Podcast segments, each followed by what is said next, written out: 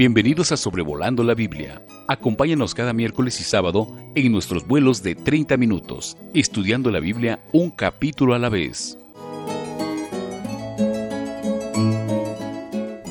Sean todos muy bienvenidos a este podcast de Sobrevolando la Biblia, en el que consideramos cada capítulo de la Biblia, dos capítulos por semana, los días miércoles y sábado. Por la gracia de Dios, siendo este el episodio número 124, esto quiere decir que llevamos 62 semanas consecutivamente estudiando dos capítulos cada semana y valoramos mucho primeramente la ayuda de Dios y el ánimo que ustedes nos dan durante estas dos sesenta y dos semanas. Esto no sería posible sin la ayuda de Dios y sin el apoyo de cada uno de ustedes. Soy David Alves Hijo y espero que cada uno de ustedes se encuentre con salud física y salud espiritual.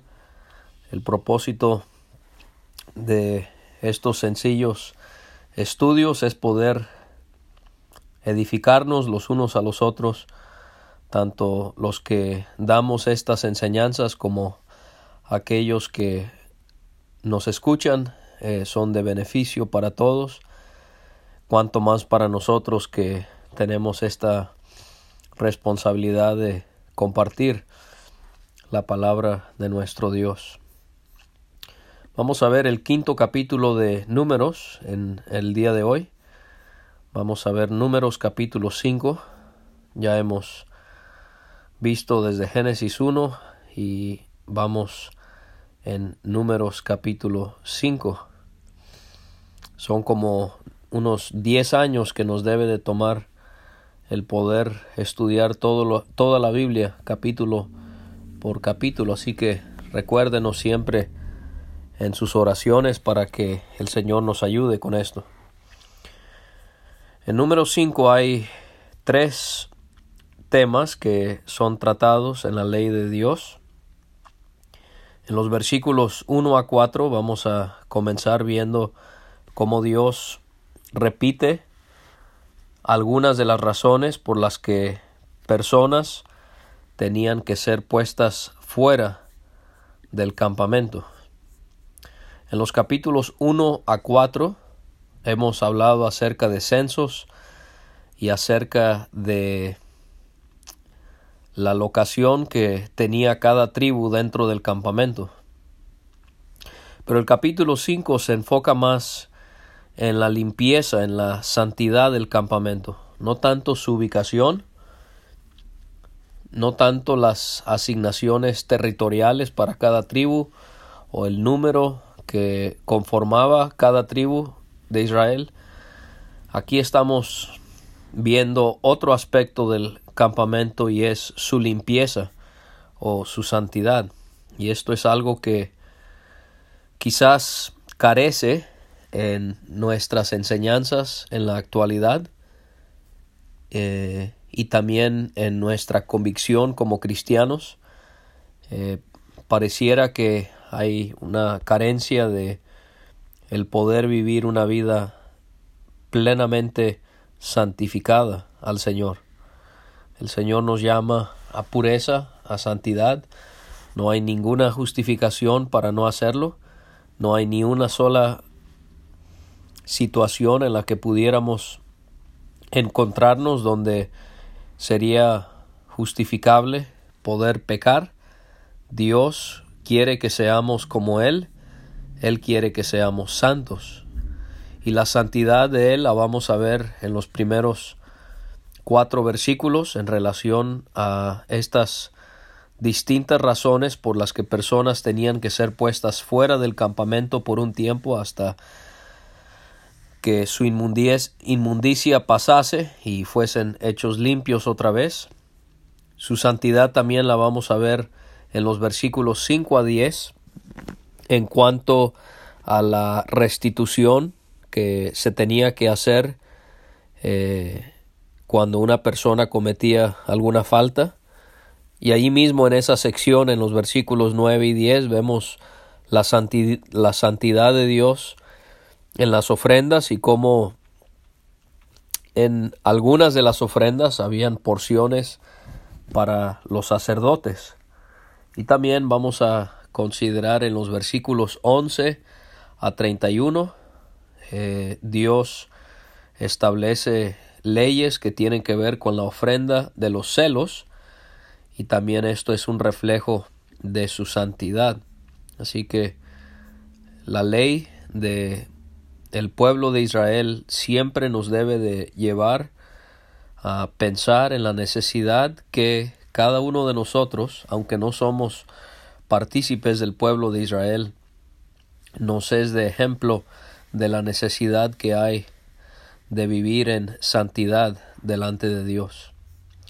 Así que en los primeros cuatro versículos Dios vuelve a hablar con Moisés y le va a pedir que Israel practique el aislamiento de personas que por distintas razones quedan inmundas. Vamos a ver que hay, por ejemplo, estos solamente son algunos ejemplos de que se dan, pero habían otras razones por las que personas podían quedar inmundas. Pero aquí se especifican eh, tres ejemplos que sería eh, la lepra, eh, lo que ya hemos estudiado en Levítico capítulo 13, eh, también la inmundicia por el flujo de semen, esto lo contemplábamos en el capítulo 15 de Levítico, y también la inmundicia por haber tenido contacto con un cadáver. Eh, esto lo veíamos en Levítico 21. Podemos pensar en estas inmundicias y cómo no era que las personas que quedaban inmundas por estas situaciones era algo que habían escogido, sino que habían más bien sido puestos en esas condiciones o situaciones sin haberlo deseado. Por ejemplo, si a un familiar se le moría eh, un ser querido, obviamente iba a tener contacto con un cadáver. O una persona obviamente no iba a escoger tener lepra, sino que, bueno, Dios permitía que así fuese. Pero esto nos representa algo en cuanto a nuestro pecado. ¿Cómo es que el pecado que poseemos no es algo que hemos escogido, sino que más bien es algo que por la ley de la naturaleza que Dios ha permitido en lo que heredamos de nuestros padres, hemos heredado el pecado, porque todos nacemos de Adán y heredamos su pecado. Pablo dice en Romanos 5:12, por tanto, como el pecado entró en el mundo por un hombre, y por el pecado la muerte, así la muerte pasó a todos los hombres por cuanto todos pecaron. Eso lo podemos ver en cuanto a lo que nos podría eh, simbolizar estas razones por las que las personas quedaban inmundas.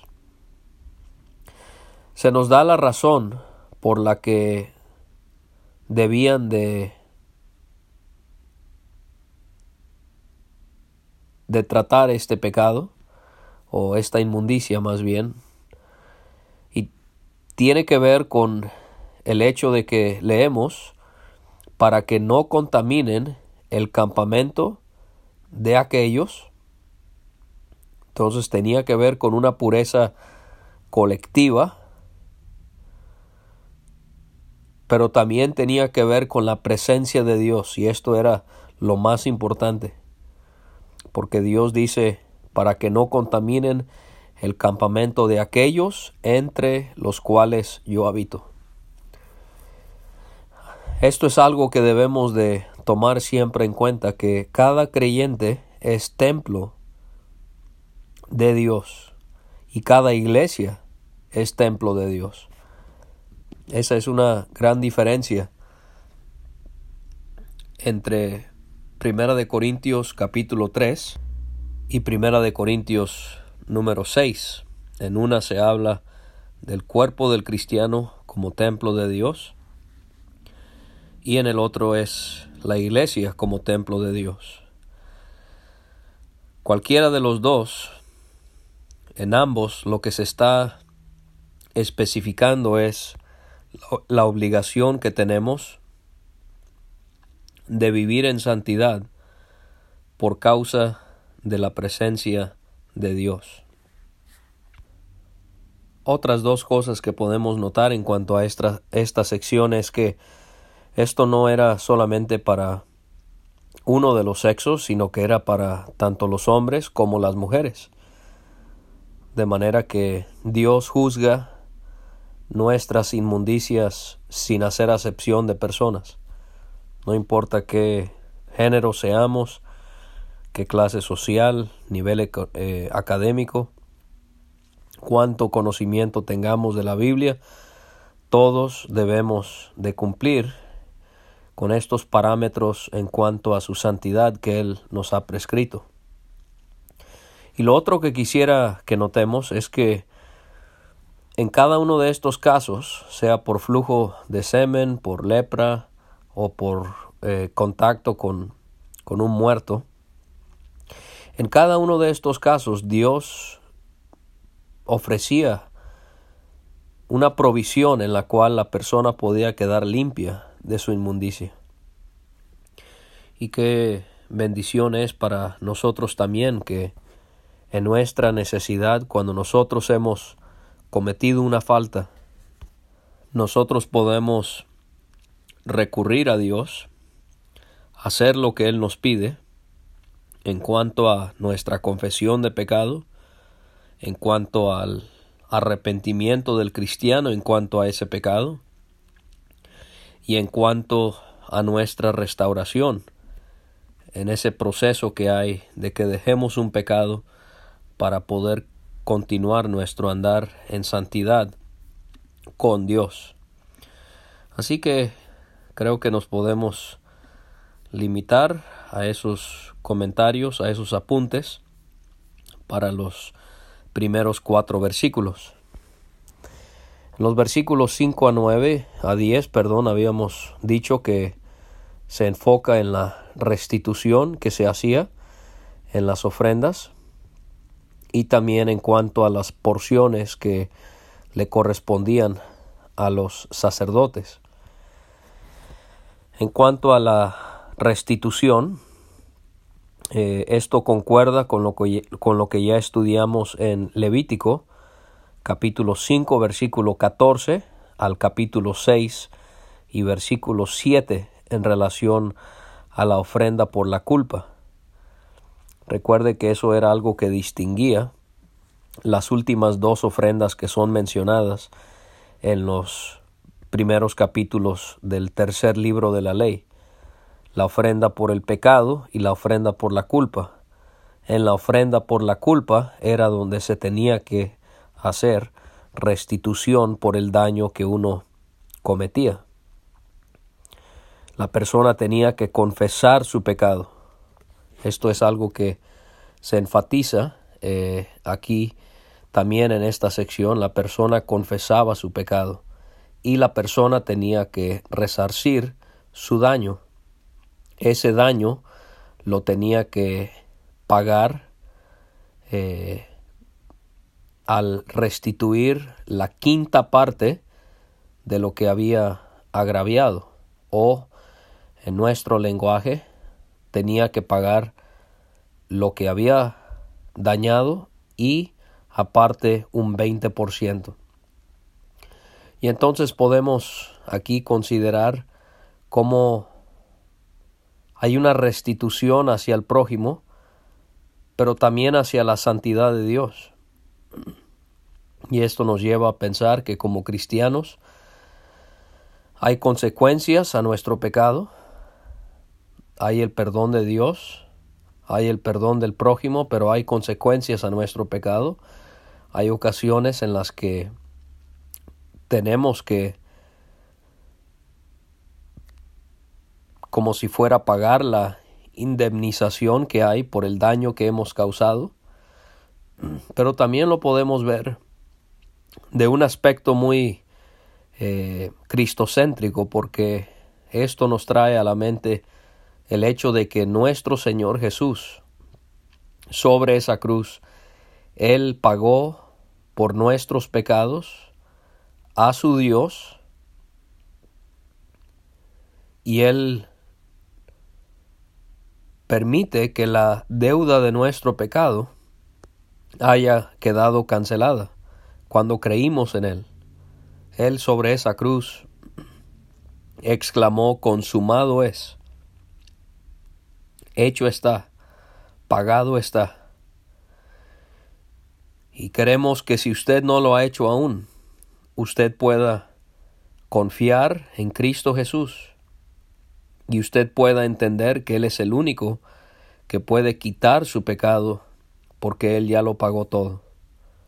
Usted o yo no tenemos que añadir nada, no tenemos que agregar nada, porque Él ya lo pagó todo.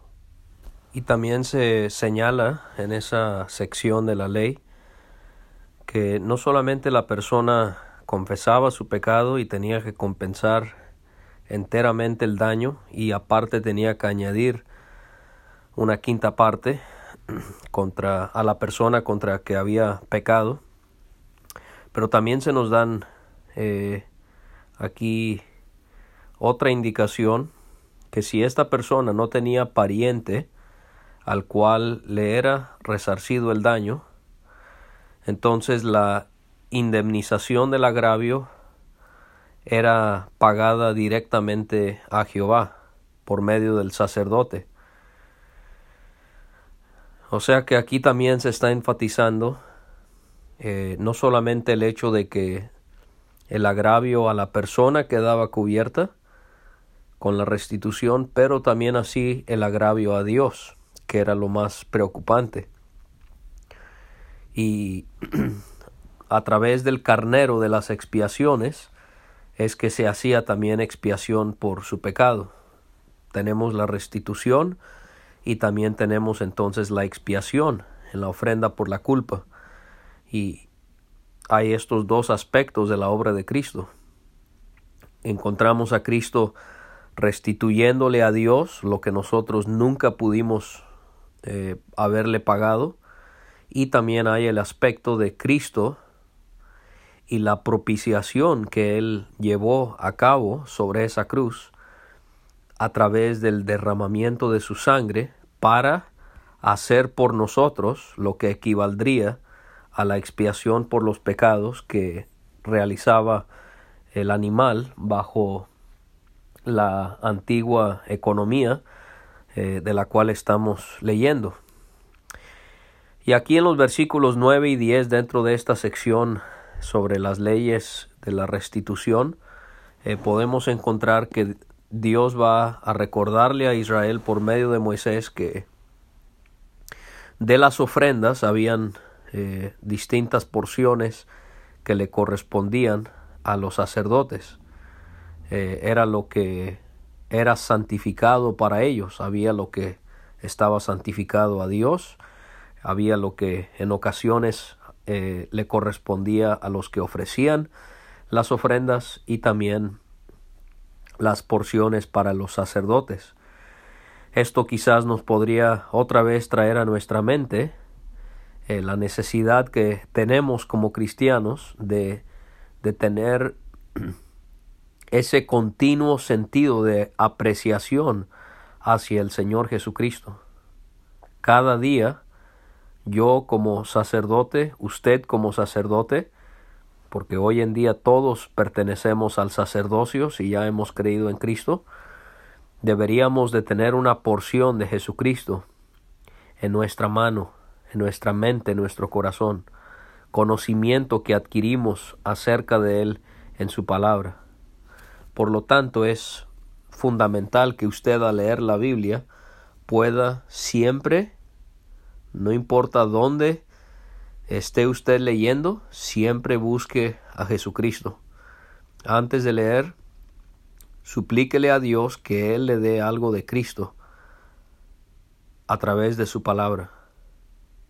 Martín Lutero hablaba sobre cómo él tomaba la nuez y la tiraba sobre la roca para poder sacar eh, la nuez de su de su eh, concha y así poder disfrutarla y comerla.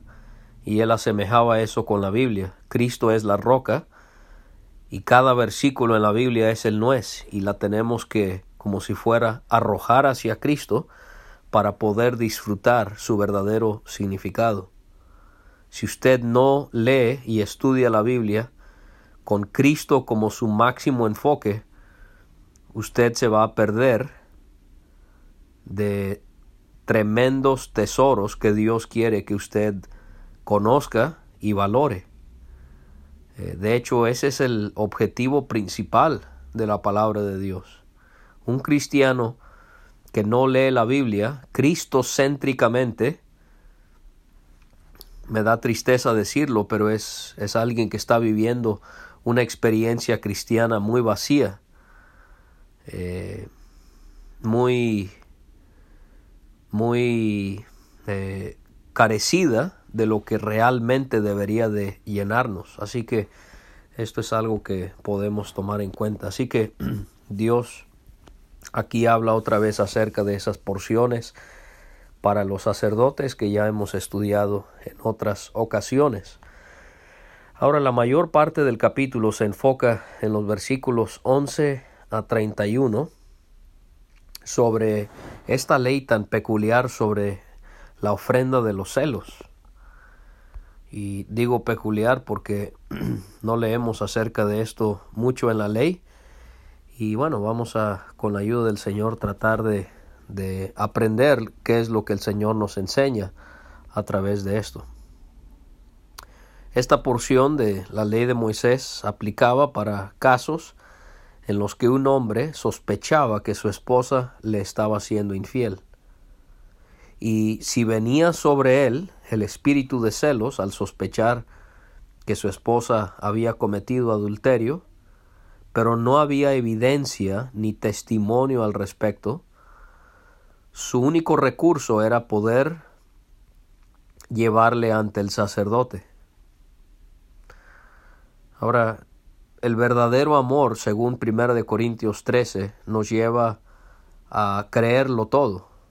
¿Sí? Entonces, como, como cónyuges en el matrimonio, no deberíamos de vivir siempre sospechando por sospechar simplemente de nuestra pareja. En la vida cristiana, nuestro amor el uno hacia el otro debería de llevarnos a poder creerlo todo. Ahora, en este caso, obviamente había razón para sospechar. Y aquí el hombre sospechaba por alguna otra razón de que su esposa le había sido infiel. Pero fíjese cómo la sospecha no es suficiente. ¿Sí? La sospecha no debe de determinar una situación. Esto es lo que produce tanto daño en relaciones matrimoniales. ¿Cuántas veces solo es una sospecha y en nuestra mente nos convencemos a nosotros mismos de algo que realmente ni existe? Había escuchado últimamente de una situación donde en un matrimonio el esposo era fiel, el esposo era responsable y todos los días se despedía de su amada esposa y se iba a trabajar, pero ella comenzó de la nada a sospechar que él estaba siendo infiel. No había ninguna indicación de que esto era real. Esto era algo que ella comenzó a establecer en su mente. Y entre más lo pensaba, más se lo creía, al grado que mientras su esposo estaba afuera, ella estaba llorando en su casa, convencida de que su esposo le estaba siendo infiel. Y esto llevó a que el matrimonio casi se desintegrara y cuando se habló con el esposo, teniendo él un excelente testimonio como hombre de Dios, él lo negó y él, él declaró como él amaba a su esposa con todo su corazón y que él no tendría esa intención de serle infiel. Pero le dolía ver cómo su esposa se había imaginado todo esto y cómo estaba repercutiendo en su matrimonio. Así que como creyentes podemos tener eso en mente. Vamos a notar que en este caso entonces no había la seguridad de que la mujer había sido infiel. ¿Por qué lo sabemos? Porque la ley de Moisés, recibida por Dios, por parte de Dios, establecía claramente, por ejemplo en Deuteronomio 22, que cuando un israelita cometía adulterio debía de morir, cuando habían testigos. Entonces aquí claramente no hay testigos, solamente hay la sospecha. Para que no confundamos las cosas debemos también de aclarar este espíritu de celos que venía sobre el marido. Hay cristianos que quizás de carácter eh, carismáticos dirían que este espíritu de celos era un, un demonio que poseía al, al individuo. Un demonio no puede estar en el cuerpo de un cristiano porque posee al Espíritu de Dios. Aquí más bien la palabra espíritu en el hebreo se puede referir a muchas cosas y una de esas cosas es en cuanto a nuestras emociones que podemos sentir como humanos, como puede ser valentía o la impaciencia o el enojo, el vigor, en otras palabras, cuando aquí se habla acerca del espíritu de celos, es porque el hombre veía algo que le hacía pensar que su esposa le había sido infiel, y esto le generaba la emoción de celos. Él quería que su esposa le fuese fiel, y si él veía que algo estaba comprometiendo quizás esa fidelidad, eso generaba celos en él y vamos a notar cómo se realizaban estos distintos pasos para poder determinar si la mujer era culpable de infidelidad o si era inocente.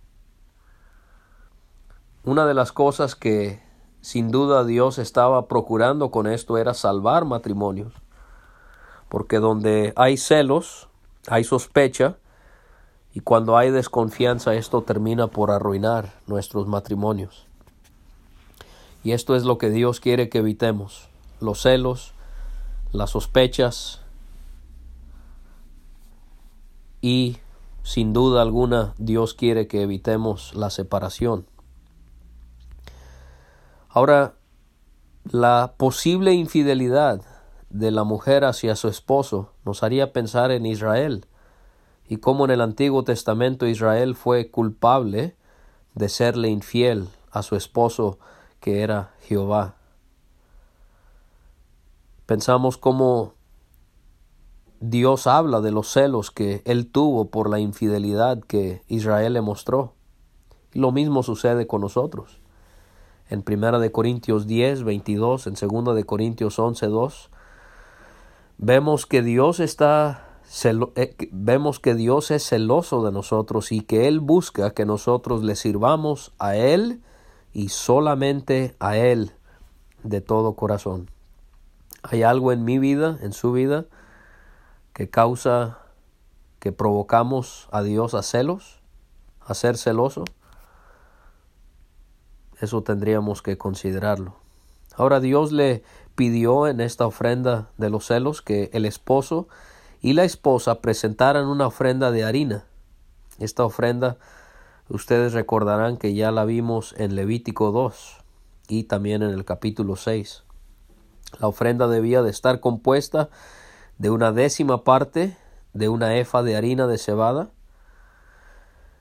En estas otras citas no se especifica que tenía que ser de harina de cebada, pero en el caso que estamos estudiando sí se menciona. Eh, y esta ofrenda de harina nos hace pensar en Cristo ofreciéndose completamente, enteramente a su Dios.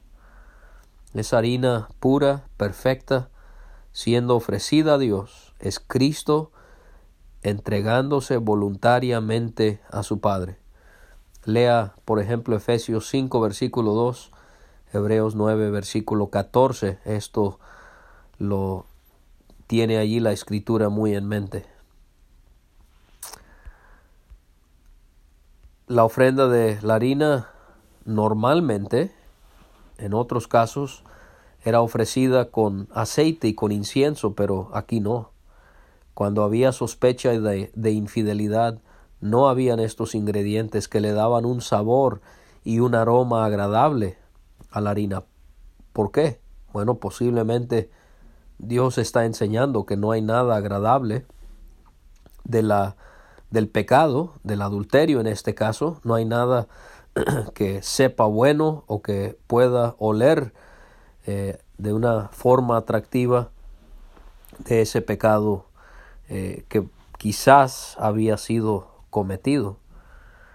Eh, recuerde que esta era una ofrenda recordativa que trae a la memoria el pecado. Si la mujer había pecado, esta ofrenda tenía que llevarle a confesar y a admitir su mal. Y podemos pensar en nuestro Hijo, el perdón, en nuestro Señor, en el Hijo de Dios, y cómo Él probó la amargura de nuestro pecado sobre esa cruz. Él probó la amargura para que nosotros pudiésemos disfrutar de la dulzura que hay para todos aquellos que han creído en Él. El sacerdote hacía que la mujer se pusiese de pie delante de Dios, tomaba un vaso de barro que llenaba con agua santa y juntaba polvo del suelo del tabernáculo para mezclarlo en el agua. El cabello de la mujer era descubierto o soltado, lo mismo se hacía con el leproso para indicar su inmundicia, según Levítico 13:45. El sacerdote ponía en las manos de la mujer la ofrenda de celos. El sacerdote entonces pronunciaba conjuración en donde se entrevía que este acto eh, iba a determinar si la mujer quedaba libre al ser inocente o si iba a quedar maldita si era culpable. Anunciaba que al beber la mujer del agua, si realmente había cometido fornicación, su muslo se caería y su vientre se hincharía. Y la mujer a estas solemnes palabras, ella iba a responder dos veces, Amén, Amén, que así sea, que así sea. El sacerdote escribía las maldiciones en un libro y las borraba con las aguas amargas en el vaso de barro. Ahora esto nos lleva a pensar muchas cosas acerca de nuestro Señor. El vaso de barro habla de nuestra fragilidad. Podemos ver cómo esto lo contrasta nuestra naturaleza con la de Jesucristo. Cristo siendo incorruptible, nosotros pecadores.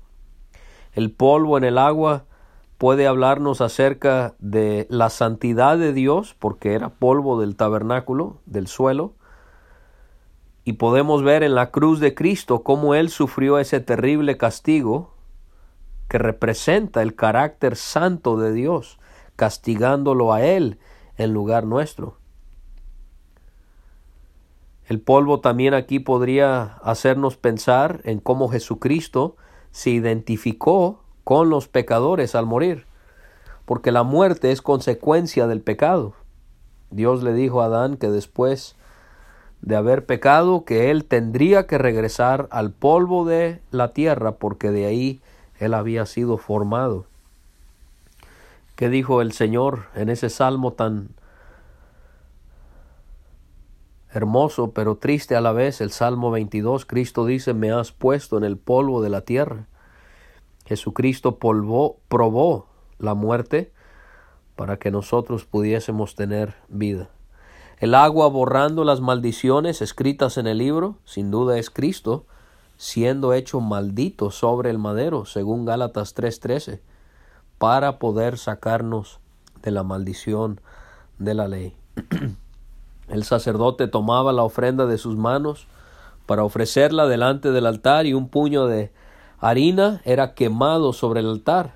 Esto nos hace pensar cómo hay cosas en Cristo que nosotros nunca vamos a poder lograr apreciar y que únicamente su Padre puede disfrutar. La ofrenda siendo mecida y quemada delante de Dios también trae esto a nuestras mentes. Nuestra responsabilidad como cristianos es ir aprendiendo más y más de nuestro Señor. Y llegaba la hora de la verdad. La mujer iba a beber del agua y se iban a dar todos cuenta si realmente era culpable o no. Y la mujer tomaba el agua y su mismo cuerpo iba a indicar si había o no pecado. Y al no haber cambios físicos en la mujer, quedaba manifiesto ante el hombre ante el sacerdote y ante otros que estuviesen presentes que ella no tenía que llevar su pecado. Y así el Señor entonces Él quiere analizar nuestro corazón, no en cuanto nuestro comportamiento quizás a nuestro cónyuge, aunque es muy importante, pero en cuanto a Él como nuestro esposo. Nosotros como la Iglesia la Virgen desposada, esperando el día que un día seamos presentados a Él, que será nuestro esposo para siempre. Él desea, hermano, hermana, que nosotros le seamos leales a Él, que no nos distraigamos con las cosas de este mundo, que no andemos en el pecado, en las obras de las tinieblas, porque eso le generan celos a Él. Nuestro Señor lo dio todo en esa cruz y lo menos que podemos nosotros darle a Él a cambio es darle a Él todo nuestro ser. Y entonces aquí eh, estas son cosas que podemos ver en la ofrenda por los celos. Gracias por acompañarme. Si el Señor permite, continuaremos el próximo miércoles con números capítulo 6. Gracias por escuchar este estudio. Escríbenos a sobrevolando la Biblia gmail.com. Visita nuestra página www.graciamasgracia.com. Hasta la próxima.